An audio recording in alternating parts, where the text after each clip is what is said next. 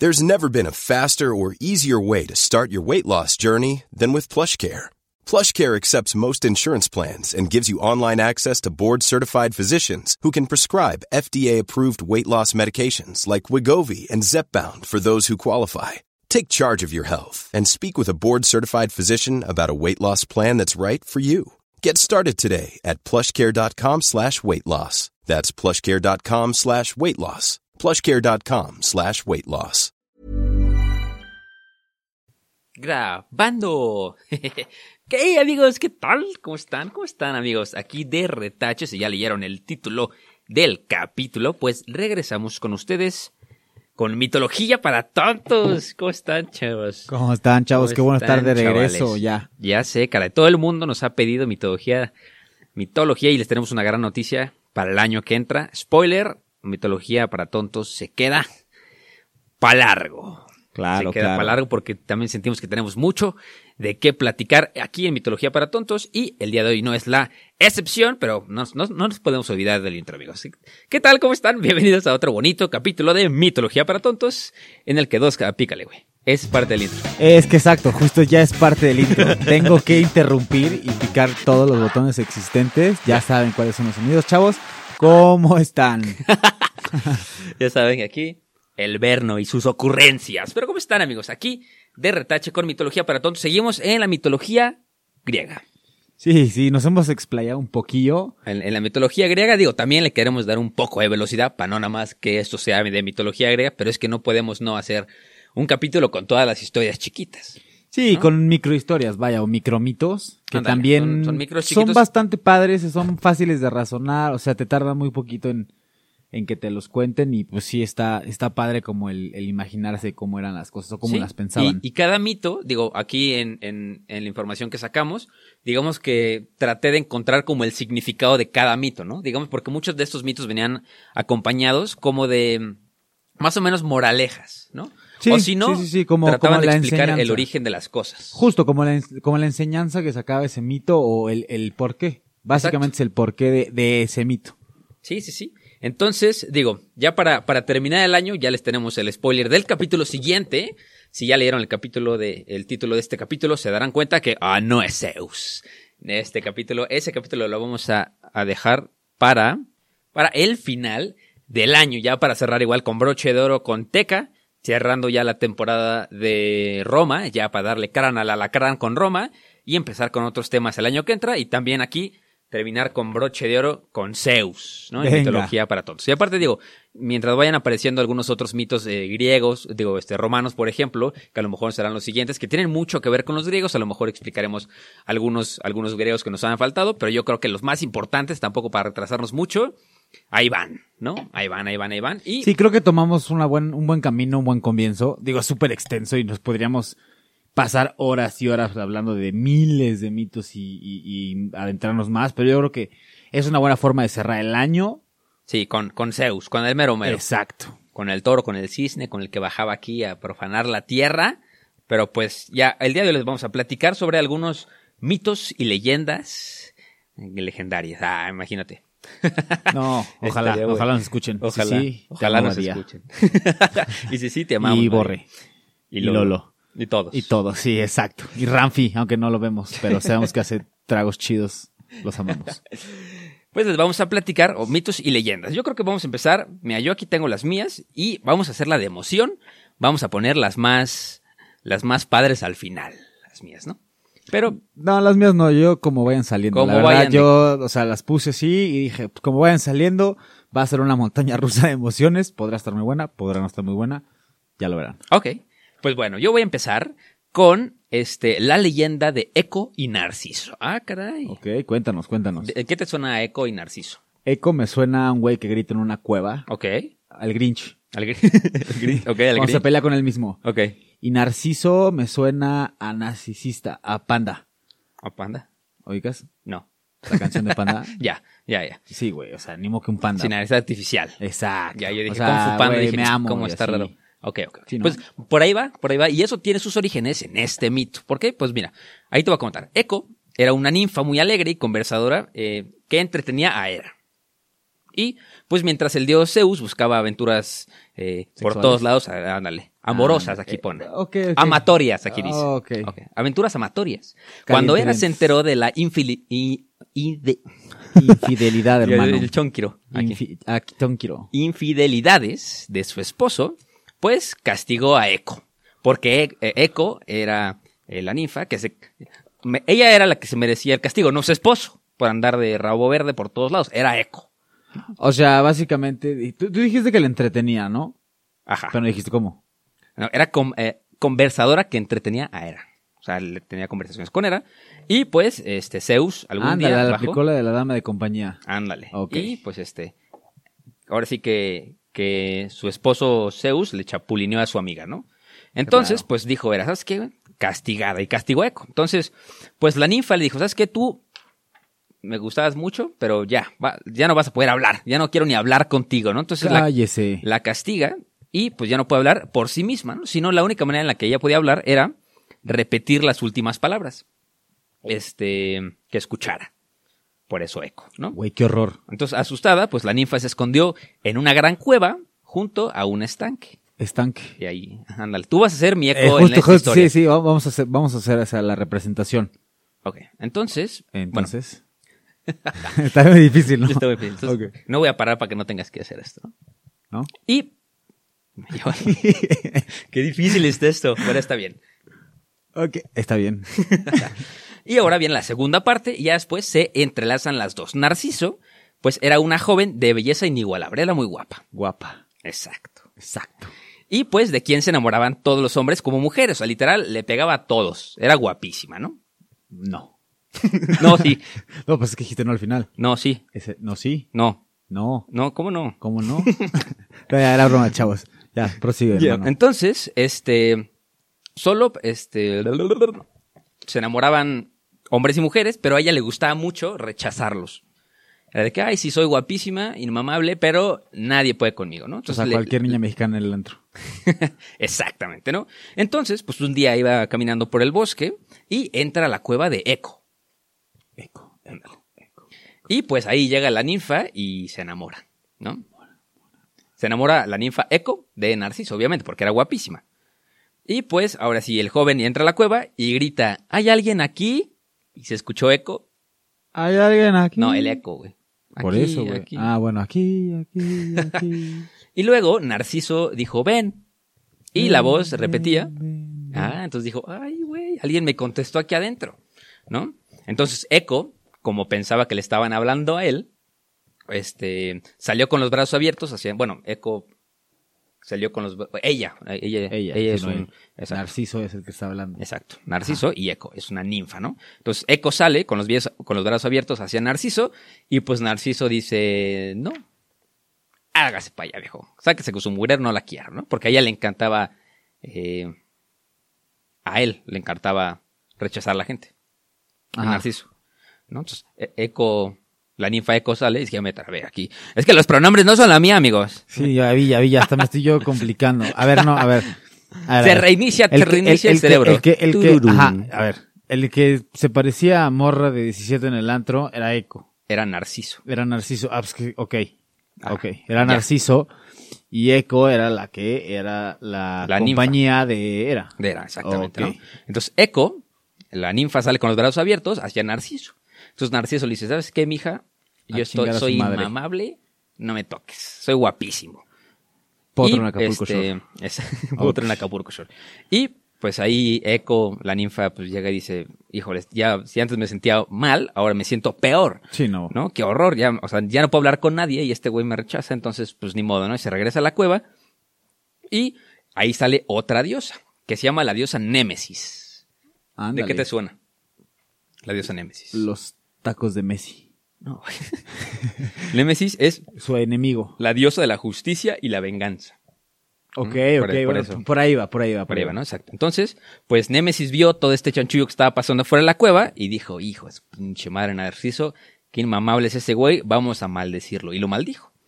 Entonces, este, pues cuando Narciso siente sed, se va al estanque Y no puede tomar agua. y ve, no, y ve su reflejo y se enamora de él mismo, güey.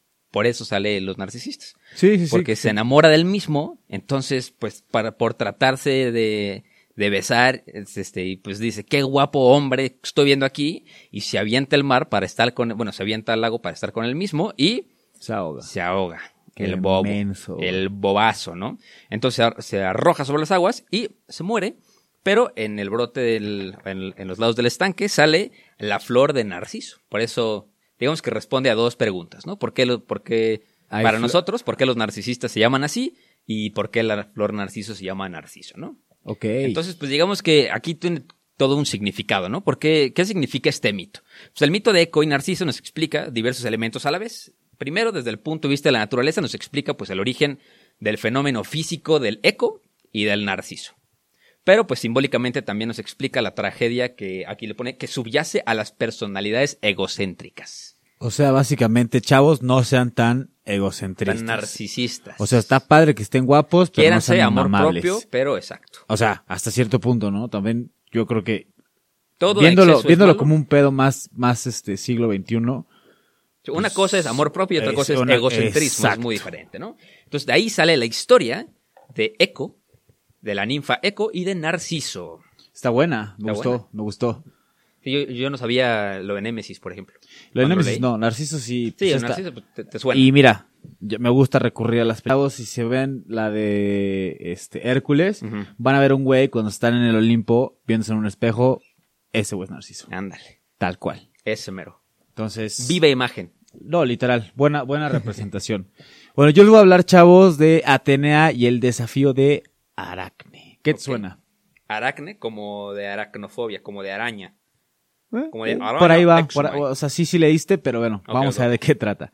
En la antigua tierra de Libia, eh, Lidia, perdón, había un tintoreo llamado Idmón, cuya hija, Aracne, era conocida como la mejor tejedora de toda la región. Ah, ahí, ahí- ahí va, ahí va. Ahí va, ahí va. Un día, Atenea se le presentó transformada en una viejita. Ok. Como cualquier historia, De, sí, las de la- viejitas, la manzana, híjole, así de que- de dudosa, de dudosa precedencia. esta Sí, ¿De dónde saliste tú, viejita? ¿No? ¿Y por qué estás aquí?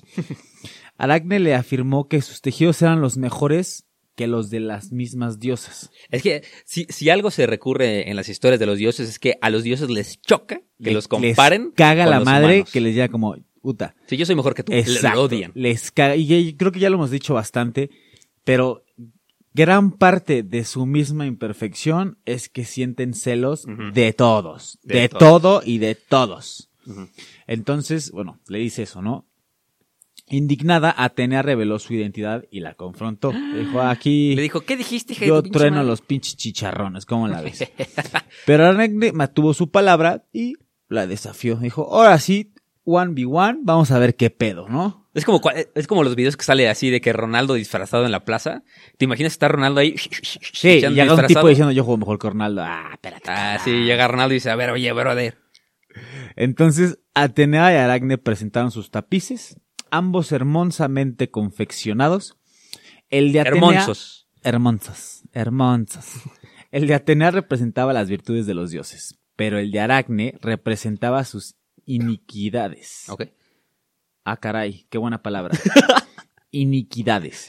Demostrando que los dioses eran tan esclavos como sus impulsos y los de los hombres. Oh. O sea, Pues sí. básicamente lo que estamos diciendo le dijo, ah, sí, culera, tú eres bien imperfecta y cachetada con guante Sí, blanco, tú ¿no? también sangras. A ver, antes de que siga leyendo, ¿tú qué crees que va a pasar? Híjole. Mira, ya Narciso lo convirtieron en un Narciso. ¿No? Entonces. Bueno, este este culero lo mataron.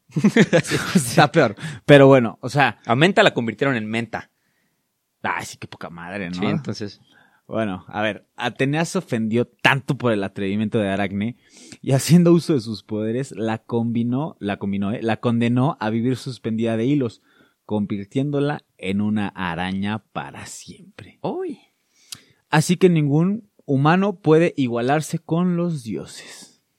Solo las arañas. Nadie. Nadie. O sea, básicamente la, le- la tomo de ejemplo. Sí. Nadie se compare con nosotros porque si no los hacemos o arañas o mentas o O lo que es árboles, sauces, lirios, lo que se nos lo que sea. Y aquí acaba el mito. Ahora vamos a ver el significado Ajá. del mito. En esta historia, eh, aquí igual, subyace la contraposición entre lo divino y lo humano, Ok. ¿no? Es decir, que Aracne, pues, ha cometido errores eh, y ha cometido una palabra que se dice ibris, ¿no? Palabra griega que significa eh, desmesura del orgullo y la arrogancia. Al Que pretender. Eso justo lo vamos a ver alrededor. El, el ibris es como uno de los conceptos más importantes en La las moralejas de las, de las mitologías, ¿no? Sí, de, de hecho es la palabra que queríamos, o sea, que no habíamos encontrado para explicar gran parte de lo que pasa por la, la- la cabeza o las acciones tanto de dioses como de humanos que pretenden ser mejor que los dioses, Sí. ¿no? Sí, viendo, viendo, y también los dioses pueden hacer ibris, por ejemplo. Sí. ¿No? Por ejemplo, en la cosa que platicaste la, la, la vez pasada en la, de la manzana de la discordia fue ibris completamente. ¿No? Lo que desató la guerra de Troya. No, por eso, o sea, es, es, es aplicable tanto para dioses como para humanos que pretenden ser mejores que los dioses, ¿no? Porque sí, igual siempre ha habido de que humanos que les eran fieles, pero aún así les pasaba, por lo general eran humanos que se querían eh, comparar o querían estar al mismo nivel cuando, pues, la neta no. ¿No? Entonces aquí dice, al pretender no solo equiparse a los dioses, bueno, equipararse, perdón, sino ser superior a ellos. Ok. No hay nadie mejor que Ronaldo. Fijo. Sí, sí. Ok. Y eso ya, ya, ya vimos cómo es eh, la moraleja de esa historia. La siguiente historia que les vengo a contar yo eh, es la historia de Ícaro. Ícaro. Creo que tu papá me decía Ícaro. Me acuerdo mucho. Te decía Ícaro, güey. Ícaro. Ícaro. Es un híbrido entre Ícaro e Ícaro. Sí. Ok, entonces pues Ícaro este, se le conoce a veces como el inventor del trabajo en madera. Ese igual es el, el pionero en trabajos del madera, ¿no? El carpintero, no, hazte cuenta, ¿no? El pionero carpintero, O sea, Jesús. carpintero pionero. Ándale, mira, tiene muchas similitudes, de hecho. Y pues este Ícaro era hijo de Dédalo. Dédalo era un genio de la antigüedad que le mostró a Ariadna cómo Teseo podía encontrar el camino del laberinto de Minos Ok. donde estaba el Minotauro, ¿se acuerdan, no? Que el Minotauro, si no se acuerdan, era pues un monstruo con cuerpo de toro y cabeza de hombre. Aquí pone así. En una de las versiones. Pero yo creo que es al revés. Pero no, es al revés. Sí, según yo es al revés. No, a ver, el Minotauro es un hombre con cabeza, Cabeza de toro. Ajá. Pero este libro que yo leí. Que de hecho es hijo de eh, del toro de Creta, del toro que le regaló me Poseidón. parece, Poseidón a Si lo platicamos la. sí, al rey de Ah, no me acuerdo. Atica, Sí. no me acuerdo. Sí, sí. Creta, al rey Sí, de al rey de Creta, y se pone celoso Sí, y se echa a la señora. no, escuchen el capítulo pasado si quieren saber. Todo el chismecito, ¿no? ya me callaron. Entonces, con, con la ayuda de, de Dédalo, pues Teseo fue capaz de matar al Minotauro, por lo que el rey Minos, eh, el, y padre del monstruo, muy molesto, encierra a Dédalo con su hijo en el laberinto. O sea, Dédalo por andar de chismoso y decirle a Teseo dónde, dónde ir y matarlo, dijo, mataron a mi hijo, ahora te voy a encerrar a ti en el laberinto de por vida, ¿no? Solo. Entonces, pues obviamente a nadie le gusta estar encerrado y pues Dédalo empieza a, ver cómo puede salir y ahí ve una pequeña ventana, entonces, pero la ventana está arriba de un precipicio gigante, ¿no? Entonces, pues eh, decide eh, fabricar unas alas para él y para su hijo. Y cuenta la leyenda que las alas se las adhiere con cera a los hombros de Ícaro y luego a los de él. Y pues ahí le dice, ¿sabes qué? Confía en mí, vamos a volar saliendo de aquí. Salen volando y, pero le dice, antes, antes de, ah, cuando están planeando, le dice, a ver, hi- hijo, y el hijo es Ícaro. Le dice, nada más hay dos cosas, Cosas que, tienes que hacer. seguir, ¿no? Que tienes que, son instrucciones que tienes que seguir sí o sí. La primera, no puedes volar muy alto porque mm, la cera se va a derretir con el sol. con el sol y pues se van a despegar las alas y te vas a caer y no sabes nadar. Entonces, no te caigas. La segunda es no, no vueles muy bajo. Porque si te da la brisa del mar en las plumas, las plumas se van a mojar, no Y vas a poder volar y te vas a caer. Entonces, pues ahí es cuando también empieza este. Pues sí, Ícaro va a volar y se da cuenta que volar es muy divertido.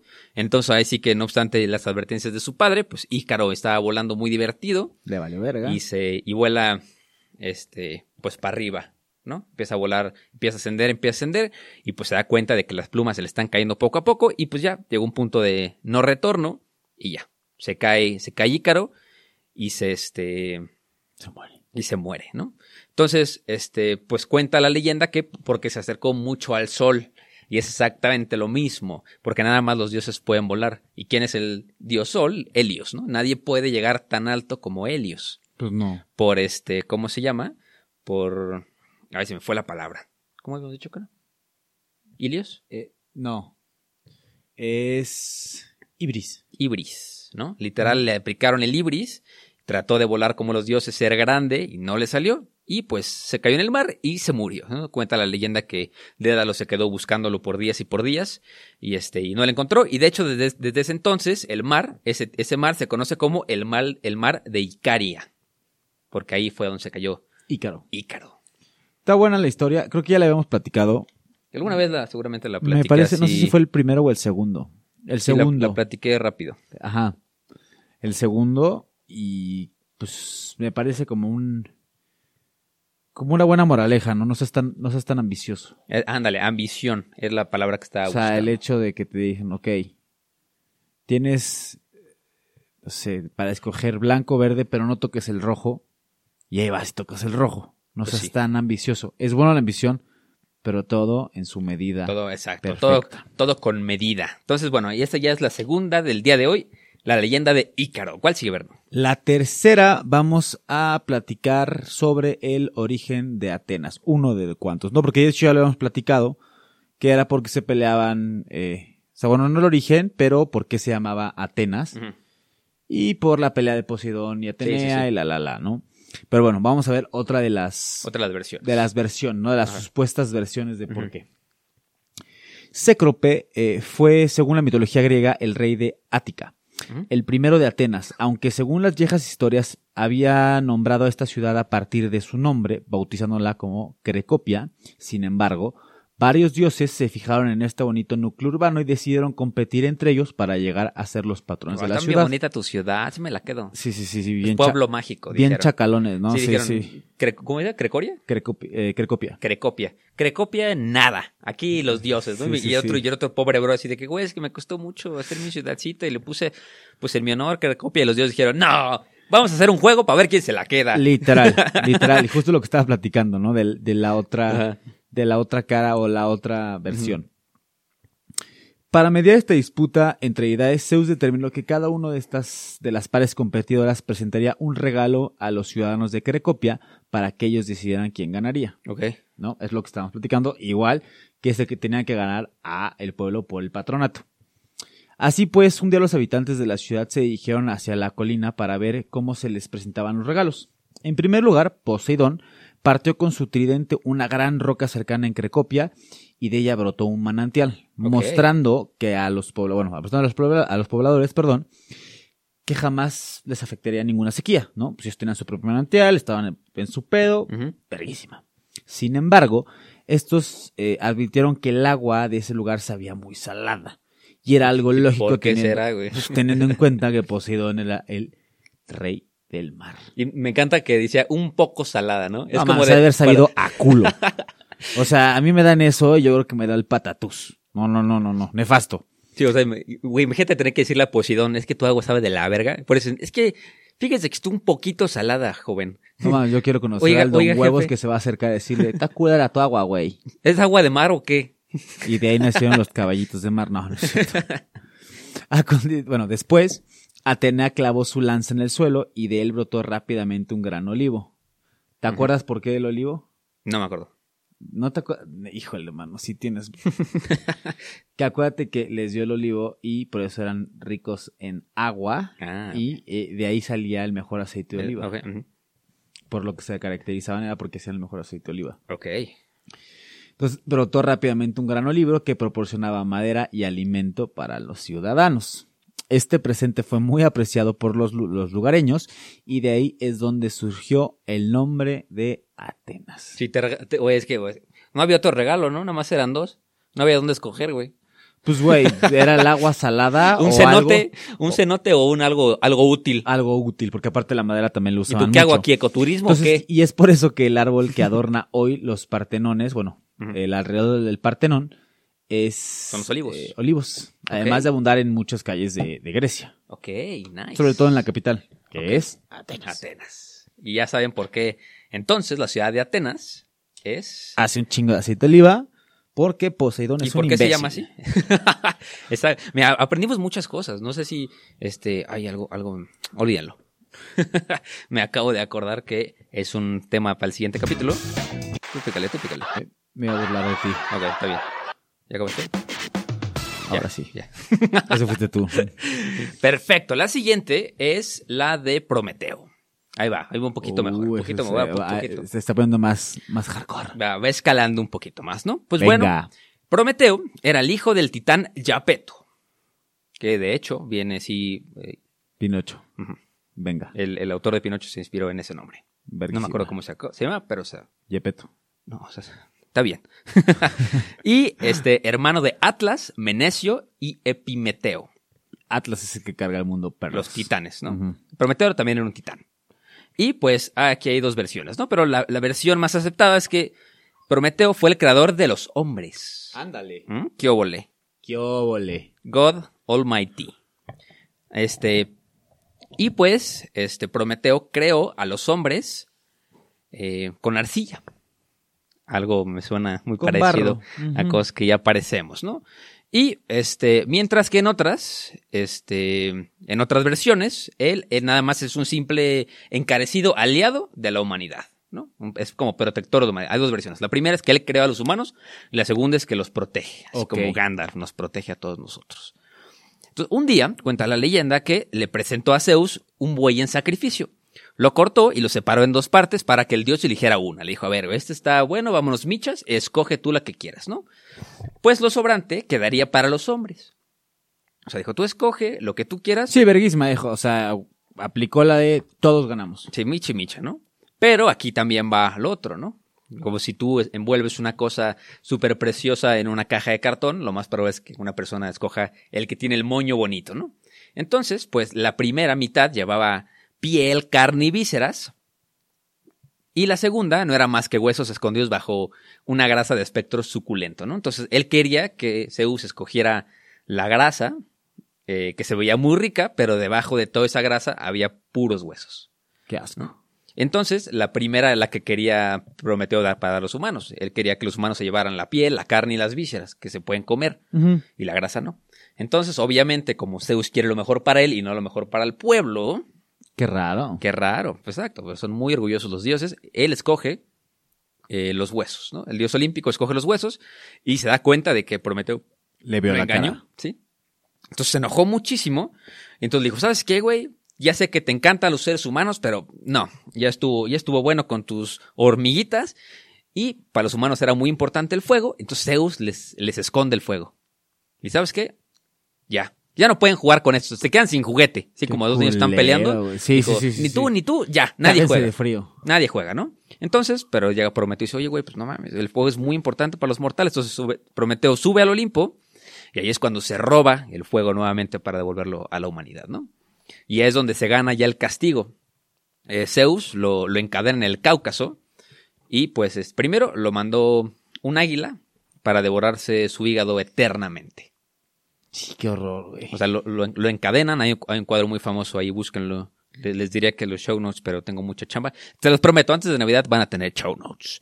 Pero este hay un cuadro muy famoso de, de Prometeo siendo en- este, encadenado a una piedra con un águila comiéndole los, el hígado eternamente. O sea, se come el hígado, Se le vuelven muere. a hacer No, pero aparte se muere, Sí, se muere. revive y, Y- otra vez. y otra vez, Así por exactamente. toda la eternidad. Ah, no, no, no, hasta, hasta, o sea, bueno, estuvo un buen rato ahí, pero sin embargo, en un acto heroico, Hércules libera a Prometeo, este, en una de sus aventuras, y pues Zeus no puede, no se puede poner a su, a su hijito. Le dijo, ay, amigo, bueno, está bien, ya, fue Ya una, mucho. una broma, pranked. Mira, yo no sabía, yo no sabía que Hércules lo había salvado. Según yo era por la eternidad. Sí, no, eh, eh, Hércules lo libera, bueno, era, Y era de los encabronamientos más fuertes que tuvo Zeus, según yo. Que de hecho, digo, en el siguiente capítulo a lo mejor podemos hacer otro y luego el de Zeus, para contarles un poquito también las, las- los dos trabajos de Hércules, pero eh, para los romanos se llama Hércules, para los griegos se llama Heracles, Sí. ¿no? Entonces, Heracles, en El este... Heracles. El Heracles eh, liber- liberó a Prometeo y a Zeus le dijo, ¿sabes qué? Pues muchas gracias, ¿no? Pero ¿qué significa este mito? Pues el mito de Prometeo primero ha sido interpretado de muchísimas formas, ¿no? La primera entiende que Prometeo es como un protector de los seres humanos eh, a las que les lleva la civilización. Es como el padre de la civilización, porque sin el fuego nosotros no podíamos hacer nada, ¿no? Y este, pues de esta se desprende la segunda interpretación, que ve a, Prometeo como alguien capaz de rebelarse contra los dioses y subvertir su orden, que ahí es otra vez exactamente lo mismo que tratamos con todas las, las, este, las leyendas, ¿no? Y pues este mismo carácter se proyecta en la conducta humana, lo que hace de los hombres seres prometeicos o titánicos. O sea, eh, eh, los filósofos griegos eh, muchas veces describían al ser humano como un ser prometeico, Ok. que es como un ser que siempre quiere subvertir el orden, ¿no? De que están las normas y el, el humano siempre va a ver la manera de dar, verle otro lugar, ¿no? Darle la vuelta al status quo, es lo que, lo que aquí explica, ¿no? Y pues la última interpretación sugiere que al introducir el conocimiento, y el conocimiento en este momento lo, lo interpretan como el fuego, pues Prometeo marca la superación del hombre con la naturaleza, lo que lo, este, pues lo que habría sido el, en el inicio de la pérdida del bien y la inocencia primordial. Ahora, qué profundo. Sea, el ser humano estaba dispuesto a las reglas de los, de los dioses y vivía a su merced, pero una vez que Prometeo les lleva el fuego, o interpretes en esta versión como la inteligencia o el conocimiento, ahí Prometeo separa el- al hombre de la naturaleza y lo, digamos que se pierde el bien y la, y la inocencia primordial. Que digo, obviamente aquí estamos suponiendo que el ser humano es bueno por naturaleza, que a lo mejor en otro capítulo de filosofía podemos discutir si sí o si no. Yo creo que no, pero chido. Pero- Yo creo que es como dualidad, ¿no? O sea, hay que tener un poco de las dos para poder sobrevivir. Exactamente. Pero a ti te falta odio, Sasuke. sí. Y pues Uf, esa es referencia. la, eh, eh, la leyenda de Prometeo. Está buena, ¿no? A mí me gustó. Sí, sí está buena. A ver, Cheto, también. A ver, vamos a leer ahora. mm, ¿Qué será? ¿Uno, do- o dos o tres? Uno, dos o tres. Tres. Ahora le vamos a platicar sobre Ulises y las sirenas. Ulises y Renata. Renata. Qué buena película. Qué buena movie. Sí. Cuenta el mito eh, que cerca de Sicilia había unos seres marinos híbridos Hey there, it's Michelle Norris. I'm host of a podcast called Your Mama's Kitchen. When I travel, I'm usually looking for a way to find a taste of home when I'm not at home. And one of the things I love to do when I am at home is entertain. And Airbnb allows me to do that. When I was in California recently, I rented a house that had a great kitchen. And when we were sitting around the table, we were all thinking, we're in someone else's house. Someone could be in all of our homes as well. If you have a home, but you're not always at home, you have an Airbnb. Your home might be worth more than you think. Find out how much at airbnb.com/slash host. llamados sirenas, Ujú. con rostro de mujer y cuerpo de ave, aunque erróneamente se cree que tenían cuerpo de pez. Mm, ojo, ya aprendieron algo nuevo. El canto de las, de las sirenas seducía a todos los marineros. O Ok. marinos, ¿no? Como quieran decirles.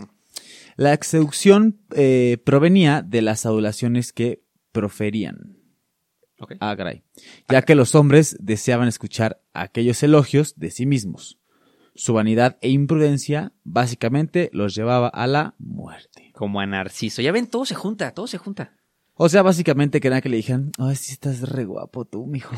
Estás bien bonito de tu cara. Ay, no manches, ¿a qué hora sales por el pan? Así le decían. y múltiples piropos. Y múltiples chavos. piropos más. Advertido por eh, Circe, Ulises ordenó a sus marinos tapar sus oídos con cera. Pero como también sentía una enorme curiosidad por escuchar el canto de aquellas eh, sirenas o seres, prefirió atarse a sí mismo a un mástil y pedir a la tripulación que ignorase cualquier súplica por desatarlo. Ujú. Una vez en alta mar, las sirenas comenzaron su canto. Ulises se desesperó, pero sus marinos obedecieron la orden y todos se salvaron. Todo bien, todo bien. Las sirenas, despechadas, se arrojaron al mar. El cuerpo de la sirena eh, parteno, es que yo no, Es- no- Estos nombres están difíciles. sí, están difíciles. Eh, Partépone fue llevado hasta una orilla donde levantaron un monumento en su honor. Ese lugar sería llamado eh, Partépone, lo que hoy es Nápoles. Nápoles. Es un mito muy corto, la verdad, pues aquí no pasa nada, solo explican el por qué este o cómo se llamaba antes Nápoles. Y pues el mito de las sirenas es bastante conocido alrededor del mundo, que pensamos que son mitad pez, mitad eh, mujer, Ave. pero no, es mitad ave. Y el significado del mito es que Ulises pues, deseaba escuchar las oraciones de las sirenas, pero pues no quiere morir por ellas. Ok, ¿no? es como, ok, ok, ok. Tiene dentro de todo el sentido de la prudencia y la, astucia. Al igual que Zeus y Atenea, ahí es donde Ulises pone en marcha la astucia y consigue una forma de dominarse y él al mismo tiempo complacerse. Pues este mito eh, expone la relación entre la vanidad, la prudencia, la aus- eh, austicia, perdón, y el dominio propio. Que este sí es como, como un claro ejemplo de, ok, sí, sí quiero ser vanidoso y sí quiero, este, ser un poco egocentrista, pero también razonable, ¿no? Por eso no, no se desató, no se fue con ellas, o sea, nada más, digamos que tomó el camino correcto. Sí, hay, de hecho hay, hay un dicho que me gusta mucho a mí, que lo pienso muchas veces en mi vida diaria, que dice, el valor, valor e imprudencia no son lo mismo. Tampoco lo es precaución y cobardía. ¿No? Uno pensará que mucha gente no se avienta, ¿no? Algunos a lo mejor sí por cobardes, pero la, la precaución y la cobardía no son la misma cosa y tampoco el valor y la imprudencia. Aquí podríamos decir que Ulises fue valeroso, ¿no? Porque tomó, aunque sea un poquito de prudencia, ¿no? En, en su, en su labor, Decisión. en su decisión. Pero sí, yo, yo cuando leí esto dije, ah, las, las sirenas eran aves. Pues digo, tiene un poco más de sentido porque las aves sí cantan y los peces, ¿no? que aparte, aparte cómo va a cantar un, algo que vive bajo el mar, porque abajo del mar no hay sonido. huevo. ¿Estás de acuerdo? Exacto. Entonces a lo mejor... Manolo caes de huevo. Manolo caes de huevo. Si no conocen esa broma, busquen en YouTube. Es la mejor broma de la historia. Sí, es buenísima, de verdad. Esa y la de Curioso. Búsquenlo en YouTube. Sí, que hasta mataron al güey, ¿no? Así ¿Sí, estuvo bien duro. Sí, claro. No sabía esa. Ya no me gusta tanto. Sí, sí, lo mataron en, a balazos sin querer. Una broma. A ver, vamos a la siguiente, que es el barco de Teseo. Este está padre y pues está para pensar. Chécate esto. Y seguramente tú me has escuchado esta versión. Mira, es muy chiquita, ¿no? Está el- en el papel está muy chiquita, pero aquí te va la otra, la otra versión, ¿no? Venga. Este, pues el barco de Teseo es una de estas historias que nos hablan acerca del dilema de la identidad y la esencia de las cosas. Son, son estas leyendas que le gustaban a Platón, por ejemplo, ¿no? Y pues en esta leyenda griega, eh, muchas veces llamada ya en tiempos modernos como la paradoja de Teseo, del barco de Teseo, y esta la, la relata Plutarco, ¿no? Y pues nos dice que el barco en el que Teseo, Teseo era el hijo de Poseidón, y sus hombres, y sus hombres viajaron eh, de Creta hasta Atenas, como es un viaje muy largo en ese entonces, pues primero fue reparado durante muchas décadas, ¿no? Ok. Iban manejando y mientras se pudría una tabla, eh, reemplazaban la tabla y guardaban la otra tabla, ¿no? Entonces, hasta que un punto que pues prácticamente todo el barco era nuevo. Entonces ahí empieza la paradoja de- del barco de Teseo. Si este, si sigue siendo el barco de Teseo ya es otro barco, por ejemplo, ¿no? A ver, te lo voy a, se lo voy a poner a ustedes, imagínenselo en otros términos, ¿no? Tú tienes una canoa o un barco muy grande y sales a navegar por los lagos. Imagínate, estás en Canadá y vas a nadar por los lagos y tienes una casita en, del lago y regresas a tu casa y te das cuenta de que el barco tiene una madera echada a perder. Entonces le quitas la madera y la guardas en un cobertizo, ¿no? Y luego sigues navegando y la siguiente vez que regresas tiene otra tabla, ¿no? Entonces guardas la, la tabla echada a perder en el cobertizo y, y pones una nueva. Y así vas, vienes, vas, vienes, hasta que hay un punto que reemplazas todas las, todas las, las tablas de tu barco. Entonces tú tienes un barco completamente nuevo con tablas nuevas. Ok. Pero un día te, te dices, oye, me da curiosidad y abres tu cobertizo y encuentras las tablas de tu barco viejo. Entonces armas otra vez tu barco con las tablas viejas. ¿Cuál es el barco original? El viejo. ¿Por qué? ¿Original? Ajá. Sí. Pero ¿qué, qué tiene que tener el nuevo para que sea el viejo? ¿Qué tiene que tener el nuevo para que sea original? ¿50% de las tablas? ¿Una tabla? Una tabla. ¿Una tabla? Una Puede tabla. ser 99%. Sí, yo te la voy a voltear. A ver, y, Sí, y es, eso es- sí, es chavos. una paradoja de la eso sí, filosofía chavos, que obviamente en este podcast no vamos a resolver. los que me escuchen y me quieran platicar sus ideas, porque este tipo de, de- como reflexiones me, me, me gusta mucho discutirlas. Este, al final les dejo mi Instagram donde me pueden mandar mensaje y lo platicamos. Te voy a decir lo mismo. Ahí te va. Tú hoy eres Iker, ¿no? Y si fueras hace 10 años, ¿serías igual? Y también está como en, justo en ese va, va, ahí va, científico ahí te- de, no, ahí te de va. que todos los átomos se renuevan cada siete hoy- años, ¿no? Yo hoy, física, mentalmente y sentimentalmente y lo que tú quieras, no soy igual que hace 15 años. ¿Estás de acuerdo? Ah, Pero ¿qué te hace el original? Pero sigo siendo yo. Exacto. Aunque, aunque yo te dejo de ver 20 años. Y Sí. todo lo que tú conocías mío, a lo mejor ya no es. Pero sigo siendo yo. Hasta físicamente, porque los átomos, según cada 8 o 7 años, se renuevan todos en tu... En tu organismo, En tu claro. organismo. Entonces, ¿se- ¿soy o no soy Bernardo?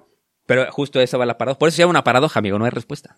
A huevo que sí. Aquí nos vamos a agarrar a catorrazos sobre esa madre. Pero, por ejemplo, también está ahorita la, la- la paradoja de- del barco de Teseo en la ciencia moderna. Imagina que tú tienes tu cerebro y, y una función en tu cerebro microscópica la reemplazas con un microchip. ¿no? Entonces, 99% de tu cerebro y 1% microchip. Y así, mientras va pasando el tiempo, hasta que llega un momento que reemplazas todo el cerebro con microchips.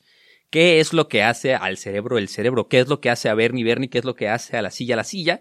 Y ya sale también, ya si quieren leer un poquito más sobre eso, a lo mejor leerán eh, la disertación de Platón sobre la esencia de las cosas, que está muy interesante, pero aquí no resolveremos esas interrogantes. Pero está muy interesante. Es, Sí, muy, es- es muy- interesante sentarse a pensar. Mira, de, de una reflexión chiquita, mira todo lo que salió. No, y podríamos platicar horas. Horas, porque hay mil puntos para decir, no, sí, sí soy el nuevo, o a lo mejor el otro barco pues ya no es barco de Teseo 1, ya es barco de Teseo 2, porque entonces ya es completamente nuevo y no tiene nada del viejo, entonces, o sea, Sí. igual lo puedes ver como un tema de, de, de mejorarte a ti mismo. Si vas cambiando día con día una tablita de tu ser, va a llegar a un punto en el que vas a ser completamente nuevo sin tener que cambiar todo de, de, de, de madrazo. Mm, podcast de superación personal. Pues no sé superación personal, pero yo creo Un consejo, funciona, un consejo ¿no? de vida. un consejo de vida. Un consejo de vida. Me gusta, me como el gusta. gimnasio. Si todos los días haces tu luchita, mm, cuando menos te des cuenta ya vas a tener esas nalgotas que siempre quisiste. Hombres y mujeres, ¿eh? Échate otra, mi Veno. Vamos a platicar ahora de, esta es muy cortita, Ok. de la isla de las Amazonas. Ok. nice. Se dice que las Amazonas vivían en Terma, actualmente eh, la región del Mar Negro de Turquía, Ok. ¿ok? Donde formaron un reino independiente bajo el gobierno de la reina Hipólita. Ok. Es eh, la que deja suelta sus caballos. Esa es la O sea, el, el- traducción el- ok. de Hipólita. Ok. Según el mito, eh, ningún marón podía mantener relaciones sexuales o vivir en el país de las Amazonas. Sin embargo, una vez al año, y para evitar la extinción de su raza, las Amazonas visitaban a los gargaríos, Ok. una tribu vecina. Si al dar a luz era niño el varón, lo sacrificaban. Cuello. culeras, literal, Cuello. sí, lo, manda- lo mataban ahí chido, ¿no? Eran enviados, o eran enviados de vuelta con sus padres, o abandonados a la suerte. O sea, tenían un, un inicio trágico de la vida. O sea, lo mejor que te a pasar es que te mandaran con tu papá, ¿no? Ahí te va tu chamaco, chinga tu madre, no te vamos a volver a ver, bye. A los niños que se quedaban con ellas se les, o sea, se les amputaba el miembro Ok. o los dejaban ciegos para que fueran sus sirvientes. O sea, eran unas culeras, o sea, tenían cinco opci- opciones, ¿no? O eran enviados de vuelta con sus papás, que es lo mejor que les podía pasar, o los mataban, que yo creo que yo hubiera preferido, o me amputan Mm. el miembro, Un aborto con definitivamente pasos no, extra. definitivamente no, y, o me dejaban ciego. Entonces no había mucho de dónde rascarle. Ok. Pero bueno, las amazonas eh, conservaban a las niñas que eran criadas por sus madres y adiestradas para los labores del el campo, la caza y el arte de la guerra. Ok. Y ya, pues O sea, era, era muerte por snusnu. literal. Digo, Ah, ya, sí. ya cuando les platicaremos sobre, sobre Odiseo y su Odisea, les contaremos cuando llega a... ¿Cómo se llama la isla? Es este Terma. Terma. Cuando llega a Terma y conoce se lo quiebran. a las Amazonas. Está, muy- está muy interesante. Digo, este es como un spoiler de, de cositas que vamos a ir viendo en las siguientes historias que vamos a ir leyendo. ¿Cuántas faltan? ¿Cuántas faltan? A mí me quedan dos. ¿Dos? Ah, pues mira, yo me voy con, con la mera buena, ¿no? Ya, con la, con la mera buena, que es la caja de Pandora. ¿Cómo les va? Con, el, con los charms de Pandora. Pues muchas veces hemos oído hablar, obviamente, sobre la caja de Pandora, pero pues no todo el mundo sabe la historia de esta misteriosa mujer. Así como ya les contamos que Prometeo creó a los humanos, según la mitología griega, Pandora fue la primer mujer. Ah, que no te sabías esa, ¿no? No tenía ni idea. Modelada a imagen y semejanza de los mortales por el dios del fuego Hefesto con la ayuda de Atenea. ¿Te suena algo? se inspiraron en algo. Mm. Una mujer moldeada a imagen y semejanza de los mortales por el dios del fuego con la ayuda de Atenea. Ya estaban los Mm. hombres y dijeron, ah, caray, ¿y si le quito un pedacito y hago a una mujer? Seguramente, seguro que no se llamaba Eva. Exactamente, ahí va, ahí va el, el- el mito. Muchas, muchas personas emparejan a Eva y a Pandora como la misma fuente, hazte cuenta, ¿no? Y fue ordenada a hacer por el dios Zeus para castigar a los humanos. Dado que Prometeo había intentado de robar el fuego divino para, pa- para proporcionárselo a los hombres. Digamos que Pandora era el castigo de los humanos, de los hombres. Chale, pero las mujeres eran a toda madre. Pues bueno, no. eran, ¿eh? Son, son, son. No me odien, las en esos tiempos, Son, en esos son, tiempos de Grecia eran Son, son, las amo. Este, pues sí, Zeus dijo, ¿sabes qué? Este, ya los, los humanos andan bien corriosos, no se bañan, es hora de mandarles Su penitencia. su penitencia. Entonces, este, pues ya que Prometeo les había intentado robar el fuego divino, dijo, vamos a castigarlos y les mandó a hacer a Pandora. Entonces, cada uno de los dioses del Olimpo proporcionó a Pandora una cualidad diferente, haciendo que tuviese un, primero una gran belleza, persuasión, habilidad manual y gracia. Pero también hubo algunos que este, introdujeron en ella, no nada más por dioses este, Hermes, les dio este, el dios de la, el, el don de la mentira, de la rebeldía, a algunos dioses este, como Ares le dieron dioses no tan positivos como, como, este, como belleza, persuasión, habilidad manual y gracia, por ejemplo. Sí, le dieron unas cualidades un poco más destructivas. más humanas. Así lo podríamos ver, ¿no? Entonces aquí entra el mito de la caja de Pandora. ¿Cuál es el mito? Pues el mito de la caja de Pandora comienza en el momento en el que Zeus le entrega, un- le entrega una caja para que se la lleve a Epimeteo. Dentro de la caja se encontraban todos los males existentes y tenía la prohibición de abrirla bajo ninguna circunstancia. Le dijo, ¿sabes qué? Pandora, te voy a dar esta cajita, te la tienes que llevar a mi compa el Epimeteo, pero no la puedes abrir. Eres Uber Eats. Ya. Chale. ¿no? El primer rápido de la historia. El, pri- el primer rapi de la hist- el primer favor de la historia. Rapi. Patrocínanos. Entonces, pues, ahí entra una de las cualidades que le dio Hermes, por ejemplo, que era el don de, el don de la curiosidad. Y no pudo resistir la tentación de abrir la caja y en ese momento, cuando la abre, pues ya psh, todos los males se escaparon y se alojaron entre el género humano. Chale. Entonces, somos bien desgraciados. ante, este, ante lo que sucedió, pues Pandora tuvo miedo y cerró la caja. Y solamente dejó un elemento sin escapar. ¿Cuál crees que dejó adentro? La esperanza. Ah, la esperanza. El color esperanza, exacto. Dejó adentro el color esperanza, lo que hizo a los humanos, eh, pues que no recibieran la esperanza. Entonces, de esta forma, nace el mito y la expresión de que abrir la caja de Pandora representa el máximo en la mitología de la perdición de la propia humanidad. Y pues obviamente se empareja con la, con la leyenda de Eva también, que pues que una mujer condena a el pecado original. Ay, que no es cierto, pinche era la bien de la verga. Nunca la pelaba, pobrecita. Está bien. O sea, Tampoco ¿pa' qué- creerás qué- que qué? Pandora. No, güey, pero para que tu único amigo sea una serpiente es porque tu marido es un pendejo. Y pues, aquí hay otras variantes también del mito de Pandora, ¿no? Entonces, otra de las leyendas que, reve- que revela eh, el mito de Pandora es que en la caja se encontraban muchos de los bienes de Zeus y eran regalos para Epimeteo en el día de su boda. Pero Pandora la abrió de manera imprudente y todos los bienes regresaron automáticamente al Olimpo. Acuérdate que, no sé, por alguna manera regresaron al Olimpo. Despawnearon y spawnearon en el Olimpo. Y esa es una segunda versión. Entonces Zeus se enojó y condenó a la humanidad. La tercera versión tiene como base el mismo argumento donde, donde este y pues donde ahí se da cuenta Pandora que este la había cagado, pues se muestra muy arrepentida y quiso intentar arreglar el mal que había hecho.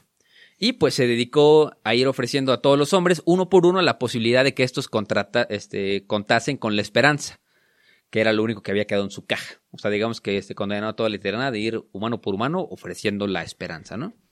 Y pues como suele suceder en esta clase de leyendas, eh, especialmente en las mitológicas, pues el paso del tiempo hace que poco a poco se vayan cambiando algunos aspectos del argumento. Pero en este caso, eh, se parecen casi todas a la vez, ¿no? Pandora abre la caja, libera Sí, todos tienen la el misma mal, primicia. y Vaya. libera el mal a la humanidad y es por Pandora que tenemos que pagar rentas de 70 mil baros en la Condesa. Muchas gracias, Pandora. Muchas gracias, Pandora, por gentrificar la Narvarte. Ok, a Muchas ver. gracias, Pandora, porque el IFA me queda bien lejos. Ay, sí, sí, qué horror que existe la IFA, güey. ok, a ver, eh, vamos a platicar de las musas, que las musas pues sí son bastante conocidas, ¿no? Sí, pero... Sobre todo por lo que representan y por, porque tienen varias representaciones gráficas dentro de jarrones, pinturas, Sí. esculturas. Siempre están en, en muchas de las historias. Sí. Entonces, eh, se dice que las musas fueron engendradas por Meséfone y Zeus. Ok. Bueno, Mnesmosine. Mes- es que no sé, tiene MN. Es No, no, no cine. bla, bla, bla, Mosine. Ok. Mnemnosine y Zeus, ¿no? Ok. Mnemnosine. No, no. Sí, no puedo. Llamémosle Chanita. Juana. Juana. Juana, que es Mnemnosine, Ok. ¿no? Hija de Gea y Urano, es la personificación de la memoria y Ok. la señora de las colinas de Elúcter. Durante nueve noches seguidas, Zeus subió al lecho del sagrado de, eh, ¿qué dijimos? Juanita, Juanita. para unirse con ella. De estas nueve noches se engendraron nueve musas protectoras e inspiradoras del arte. Ahí les van los nombres, no me juzguen si lo tengo que repetir trece veces. Las nueve musas son Clio, de la historia o de la epopeya. Ah, mira, esa es la, la, la musa de este podcast. La musa Exacto. Clio. Mm, Euterpe, Eur- Euterpe, la de la música. Talía, la de la comedia. Y la poesía bubónica. No, bucólica. Ah, cabrón, sí está, me está costando muchísimo trabajo, güey. Es que la dislexia corre en la familia, amigos. No manches, bro. Melpómene, la de la tragedia. Terpsícone, la de la danza y la poesía coral. Erato, la de la poesía lírica. Eh, Poliminia, la de los cantos sagrados, eh, poesía sacra, o sea, himnos. Urania, la de la astronomía y la ciencia. Ok, por eso Calípone, Urano. eh, elocuencia, belleza y poesía heroica y épica. ¿No? Las musas son, en efecto, las protectoras del arte, por eso a ellas se asocia la inspiración de la creatividad y la belleza en el arte. El origen de las musas es un mito que explica por el lado eh, las características de la inspiración artística y por el otro lado el valioso papel de las artes como memoria de la civilización. Nice. Esta Nice, nice. estuvo, estuvo corta, me trabé muchísimo, estaban muy difíciles los nombres, perdónenme, chavos. Perdonen griegos que no Sí, sabemos es que cómo el- mne- leer su o sea, Juana. Juana, Juana Juanita, Leguana y la otra es. Melpomene Euterpe. Ve, ya, ya que lo leí una vez, ya, o sea, o sea, que ya pude otra vez leerlo y como que más terpsícore, o sea, sí, no chingues, bro. Sí, están, están difíciles, están difíciles. Pero por eso es que a las, a las musas se les asocia con, con las artes. Hoy No, en pues día, ¿no? son, son, son, Sí, son literal, de- las artes. sí, La son las artes, Es que exacto. es la representación, es como si juntaras a toda la poesía en la danza y salieras a ser. Exacto. Y por eso es como que representan el, el pues el, el- la memoria de las artes, vaya, que es importante que en una civilización haya arte porque es parte de la memoria o del, del legado que deja la misma. El arte civilizatorio, recuérdenlo amigos. Aquí, igual ya el penúltimo, les voy a platicar el mito de Tiresias. El- ¿Quién es Tiresias? Bueno, Tiresias era un hombre que pues un día estaba paseando por el monte muy feliz y se encontró con dos serpientes en plena cópula. Estaban ahí tirando pata a las serpientías, estaban ahí echándose un palillo y pues al, al querer separarlas, por pinche chismoso, pues que le importaba, güey, golpeó a la hembra con una vara y la mató. Y ya. No, no es- y ya, la peor historia del mundo. Entonces, hizo- este, pues esto hizo que fuera presa de una maldición que lo transformó en mujer. O sea, por pegarle una, una serpiente lo transformaron en mujer. Ajá, por matar a la serpiente que estaba ni la debía ni la temía, lo convirtieron en mujer. Chale. Y pues ocho años después se encontró con el macho, al cual también mató. ¿Por qué? Por, no sé, güey. Aquí dice que también lo mató. Porque por- es de la chingada el güey. Sí, por, por de la verga. Entonces, pues haciendo que se invirtiera la maldición y volviera a ser hombre. Entonces ahí baja Zeus y Hera y le dicen, oye, mi bro, estuvo bien raro lo que te pasó, ¿no? Jaja, fue una bromita. Pero resuélvenos una pregunta que pues traemos por mucho tiempo. ¿Quién disfruta más del sexo? ¿Si los hombres o las mujeres? Entonces, este... Pues en ese momento el güey no sabe qué decir y dice, no, pues al chile sí, las mujeres disfrutan más del sexo. Entonces eh, hace que esto provoca la ira de Hera, por alguna razón. Chance su marido no le cumplía con la chambita. Ándale, exactamente. Y, lo deja ciego. Qué horror de historia, güey. O sea, no tiene ni pies ni cabeza. O sea, llega un tipo, ve a dos serpientes echando passion, le pega, la mata. Luego va con el... la- Ocho años después, él se encuentra a ese mismo macho, le pega, lo mata. Y luego alguien le pregunta, ¿quién disfruta más del sexo? ¿Qué chingados? Nosotros las mujeres. Y luego le responde Las a mujeres a la- y luego lo dejan ciego. Y Hera dice, no, ¿y cómo crees? Yo no es cierto. Y lo deja ciego. Y entonces eh, Zeus le dice, ah, pero respondiste bien, mi compa. Y le otorga el don de la clarividencia. Y ahí se acaba la historia. O sea, no veo, pero sí veo. Güey, qué horror de historia, pobrecito, güey. No, pobrecito, güey, pues mató a serpientes que no tenían nada que hacer, güey. O sea, sí, Eso le pasa por mal- mayugador de serpientes. serpientes. Pues sí, sí, esta está muy rara, está horrible.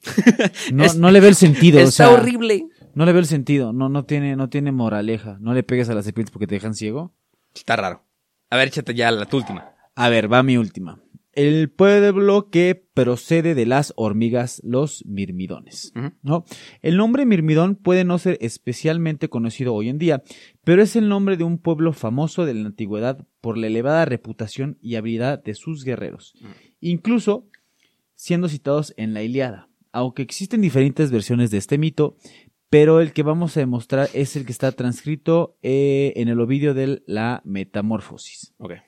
Los mirmidones también tienen otra, otra, este, otra leyenda que eran como lo igual de los de la película de Troya, que eran los hombres que, que peleaban con Aquiles, que eran temidos por toda Grecia porque eran prácticamente imbéciles. Para ser un mirmidón tienes que tener un- una experiencia de combate alta y, y- y ser prácticamente épico. Sí, que, que ya después algún momento, creo que eso también es un poquito más del lado histórico, pero también les podremos contar la mitología que rodea a los no dioses, por ejemplo, a Odiseo, a Aquiles, o sea, que tengan que ver algo con los dioses, pero al mismo tiempo... Semidioses, básicamente es Dios. O sea, Sí, tengo el favor de los dioses conmigo. Exacto.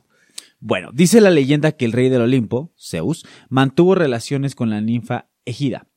Y, Qué sorpresa. eh, sí, este güey carnal, o sea, al parecer no le cumplía, como vimos, a su esposa, Sí. pero sí a las ninfas. Posteriormente le puso a su nombre a una isla frente al eh, Peloposneo. Peloponeso. Pole- eh, Peloponeso. Chonquiro. Anquichonquiro. Sin embargo, al enterarse era de la aventura de su esposo y del nombre que le puso a la isla, decidió mandar a una horrible plaga que terminó matando a la gran mayoría de quienes la habitaban. Entre los pocos sobrevivientes, perdón, híjole, ya estoy hablando mal, muy mal, se contaba, eh, se encontraba el rey de la isla, Eaco de Egina, el cual le suplicó a Zeus que por favor repoblara la isla. Es que, güey, nomás habían echado a todos por una cosa que ni él ni él... ¿qué? Sí, que nadie hizo. ¿El qué? Ajá. Que nada más porque Por se llamaba, dioses nefastos, se llamaba así la isla, Ajá. literal. Mientras rezaba, un rayo de sol iluminó a una fila de hormigas en un roble, algo que Oh, hizo oh, que el rey oh. decidiera pedir eh, que surgieran tantas personas como hormigas había visto sobre ese árbol. Eaco de Gina se durmió y soñó que las hormigas en el roble caían al suelo y al hacerlo se transformaban en personas. Y así se repobló Nacieron los chapulines. la isla. No, así se repobló la isla. Y bueno, de esa, de esa manera es como. eh, Que se como- supone que todos como- los pobladores eran ex hormigas. sí, sí, sí, sí. Eh, bueno, la isla había recuperado el número de habitantes de antaño, siendo nombrados en honor. eh, las hormigas de procedían Mirmidón, que podrá traducirse a hombres hormiga. De hecho, sí, hay una especie de hormiga, ho- hormigas mirmidón. Si alguna vez ven una hormiguita, no la pisan, a lo mejor podría ser un griego en disguise. Y vaya, qué, Bueno. qué- qué peligroso podría ser que se revelaran esos griegos. Y ya, el último y nos vamos. Les voy a contar, ahorita si están en la Ciudad de México, lo más probable es que no la puedan ver, pero el mito de la osa mayor. ¿Por qué la osa mayor se llama la osa mayor? A que esta no te la sabías. La primera es que este, una doncella que se llamaba Calisto. Calisto era una de las doncellas que servían en el templo de Artemisa. Por lo que había hecho el voto de castidad, ¿no? En, en el templo de Artemisa se hacían votos de castidad y Calisto no era la excepción. Entonces, ya saben aquí, su compadre que le encantaba, Zeus, la deseaba. Ándale. Ya sabes, ese güey. Y pues consiguió que ésta se acostara con él. Ya Qué saben que los dioses siempre sacan provecho.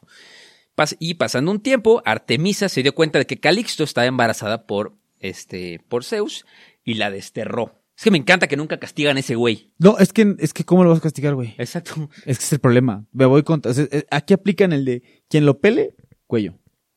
Literal. Sí, No digo, lo obviamente responde a un fuerte sistema patriarcal en ese momento, ¿no? Ay, pero aún así, Que güey. Zeus era el mero mero y nadie le podía decir que no. Y pues bueno, era la esposa de Zeus, eh, se entera de que lleva a su hijo. Y este, pues digo, Colis- este, Artemisa la destierra, pero Hera dice, no, güey, nada de desterrada, yo la quiero muerta. Yo la quiero morida para mañana, por favor. Entonces, Chale. este, pues sabes qué, te voy a convertir en algo que todos los hombres desean, entre paréntesis, desean cazar, y la convierte en un oso. Órale. Entonces dice Artemisa, ah, ahora le hiciste un oso, pues yo la voy, le voy a dar, le voy a dar caza yo también. Se organiza un grupo, sale a, a cazar a Calisto con un grupo de personas lider- lideradas por Artemisa, y pues para mantener la memoria de quién iba a ser su hijo, Zeus le concede la inmortalidad a través de su existencia en el cielo. Hazte cuenta que le venían persiguiendo y Zeus dijo, no, no, no, ¿sabes qué, güey? Nadie la va a matar, yo la voy a agarrar, la voy a subir al cielo y se va a quedar en el cielo protegida por mí y por todos los astros. La constelación de la Osa Mayor. Y de hecho por eso tenemos a la Osa Mayor en el cielo. Y la Osa Menor es porque se parece a la Osa mayor. Ajá. Nada No, más que la, colita, la colita de la Osa mm, de la, menor es Polaris, que es la estrella polar. Y después les contaré un poco de historia sobre la estrella polar. Pero la estrella polar apunta al polo norte. Entonces, si ustedes ven esa estrella, ya saben que para allá está el norte. ¿Está bien? Y si viven en el sur, en Argentina o en Uruguay o en Chile, podrán ver la Cruz del Sur, que nosotros no podemos ver, nunca hemos visto esas estrellas, amigo. No, no, no, porque. Y la Cruz del Sur, y la puntita de abajo de la Cruz del Sur es, pues, la Paya Punta del Sur. Y está interesante. Ya después, por ejemplo, hay otras de las, este, ay, ¿cómo se llama la- el clúster de estrellas así chiquito? Se me acaba de ir horrible el nombre. Pero también hay otra, otra, bueno, muchísimas constelaciones del, de, tienen su nombre por algunas historias de mitología, que les contaremos en otro episodio. Yo creo- Venga. tres, dos episodios más de los griegos, ¿no? Yo creo que se Yo aguanta. creo que con dos. Yo creo que con dos sale para poder empezar el próximo año con. Pues ya con otro, otro tipo de mitología. Sí, porque los romanos parecen, a lo mejor podemos hacer uno, un capítulo de romanos Uno, griegos. yo creo que nada más, ajá, como Para- para, para ver- para relacionar cómo y va. yo creo que después ya podemos pasar, igual, escuchamos sugerencias que quieren escuchar, puede ser nórdica, puede ser hindú, japonesa. japonesa. Lo japonés está súper interesante también. La hindú también es súper, súper amplia, la egipcia, Sí. la sí, mexicana. O sea, podemos hablar de, de de, muchísima. de muchas, pero sí, sí nos gustaría escuchar. Digo, dentro de la mexicana están muchos, está la maya, está la olmeca, está la... Hay muchos. Bueno, muchas podemos, sí, exacto, pero podemos azteca. retomar, no sé, igual, tomamos sugerencias, chavos. Sí, ya, ya saben que los queremos mucho, muchas gracias por escucharnos. Mira, nosotros pensamos que iba a ser un episodio cortito y ya nos aventamos una hora. Una Está hora bien. platicando y que vuela. Una hora vuela, echando cotorreo, platicando, aprendiendo cosas. Está muy interesante. Acuérdense que los queremos mucho. Y esto se quedó, bueno, llegó para quedarse. La mitología para tontos se queda. Y pues el año que entra tenemos una sorpresa más de mitología para tontos que seguramente les va a gustar a más de uno de ustedes. Los queremos mucho. Sigan al Bernie. A ver, ¿cómo te vamos a seguir, Bernie? En tus redes sociales. Ah, ya se me ha olvidado, sí, es Bernie con Y, guion bajo, Sarmiento, con, con S. Con ese. Buenísimo. Para que le manden mensajes al Bernie, sugerencias, que ya tiene un fan. Siempre me dice, ya tengo un fan. Entonces, Ah, ya. sí, tengo un fan a toda madre. Entonces, pues ya muchas gracias por sus mensajitos. La verdad que los queremos mucho. Se siente bien bonito que nos escuchen. Gracias por su tiempo. Y nos vemos pronto en el podcast, en el siguiente, con Teca. Los queremos mucho. Bye. Bye. Tú pícale, tú pícale. Todo, todo, todo, güey. Ya lo había hecho perfecto y la cagaste. Ya. sí.